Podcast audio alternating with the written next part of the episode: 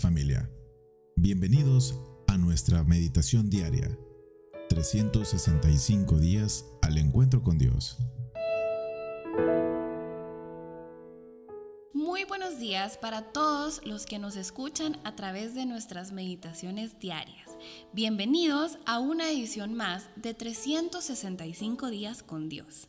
Esperamos en Dios que su palabra sea sembrada en el corazón de cada uno de ustedes y dé mucho fruto en sus vidas. Mi nombre es Gracia Morán y en este día vamos a estudiar una meditación llamada La Providencia Divina. Les invito a que leamos números 33 del 2 y en este caso dice el 39, pero solo lo vamos a ver brevemente. En este pasaje, Moisés relata de manera detallada el viaje de Israel por el desierto y las numerosas paradas que realizaron en el trayecto.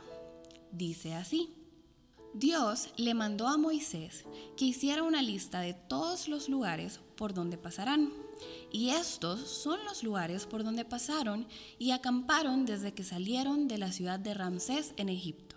Acá vamos a ver una lista bastante extensa habla de Sucot, Edam, Mará, el desierto de Sinaí, Micat, Terá, Odom y las llanuras de Moab. Y así empieza a relatar una cantidad muy extensa de lugares por los que el pueblo de Israel pasó. Me di a la tarea de poder enumerar cuántos se mencionan en este pasaje bíblico. Y son 42 lugares familia. Increíble. Es decir, podríamos casi que compararlo con un lugar por cada año eh, en el que el pueblo de Jehová pasó merodeando el desierto. Parecía que nunca iban a terminar de hacer lo mismo una y otra vez. Pero el pueblo de Israel no estaba solo. Dice Éxodos 13:22. En ningún momento Dios los dejó solos de día los guiaba mediante una nube en forma de columna, y de noche les alumbraba el camino con una columna de fuego. Un poco más adelante en Éxodo 15, capítulo, capítulos 15, versículo 13 dice, Tanto amas a tu pueblo que tú, con tu fuerza los has salvado, y ahora los vas guiando al lugar donde has decidido vivir. Es increíble ver cómo el Señor estuvo con su pueblo en cada momento de estos 40 años por los que pasaron el desierto. En ningún momento los dejó solos. Su providencia divina era evidente en cada paso que daban, en cada lugar a donde ellos llegaban. Nuestra vida familia puede pasar por valles y algunas montañas. Puede ser que en este momento tú estés experimentando ese desierto y sientas que cada día se pone más difícil atravesar esos terrenos tan áridos o pantanosos eh, que se presentan en formas de diferentes situaciones. Sin embargo, en este día, Papá Dios nos recuerda quién va delante de nosotros en cada situación de nuestra vida. Tú y yo somos sus hijos y por lo tanto nuestra vida está completamente en sus manos. Él tiene el control de cada tramo de tu historia y de la mía. Él nos ha regalado su paternidad. Está ahí para guiar cada paso de nuestro andar, porque nos ama grandemente, así como lo dice en su palabra en Salmos 48:14. Porque este Dios es Dios nuestro.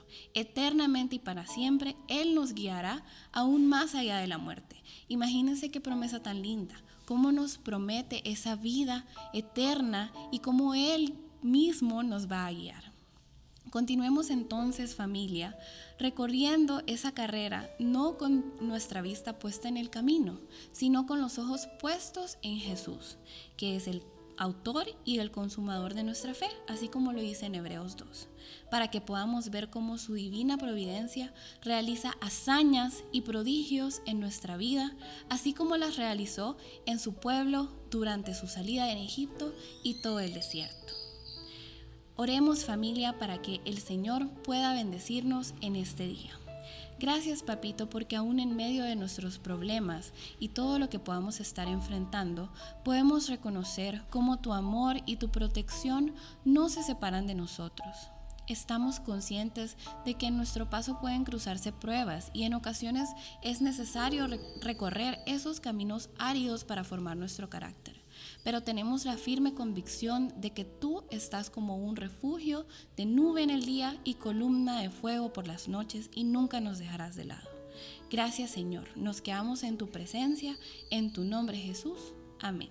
Amén familia, que Papito Dios les bendiga y tengan un excelente día. Nos vemos mañana.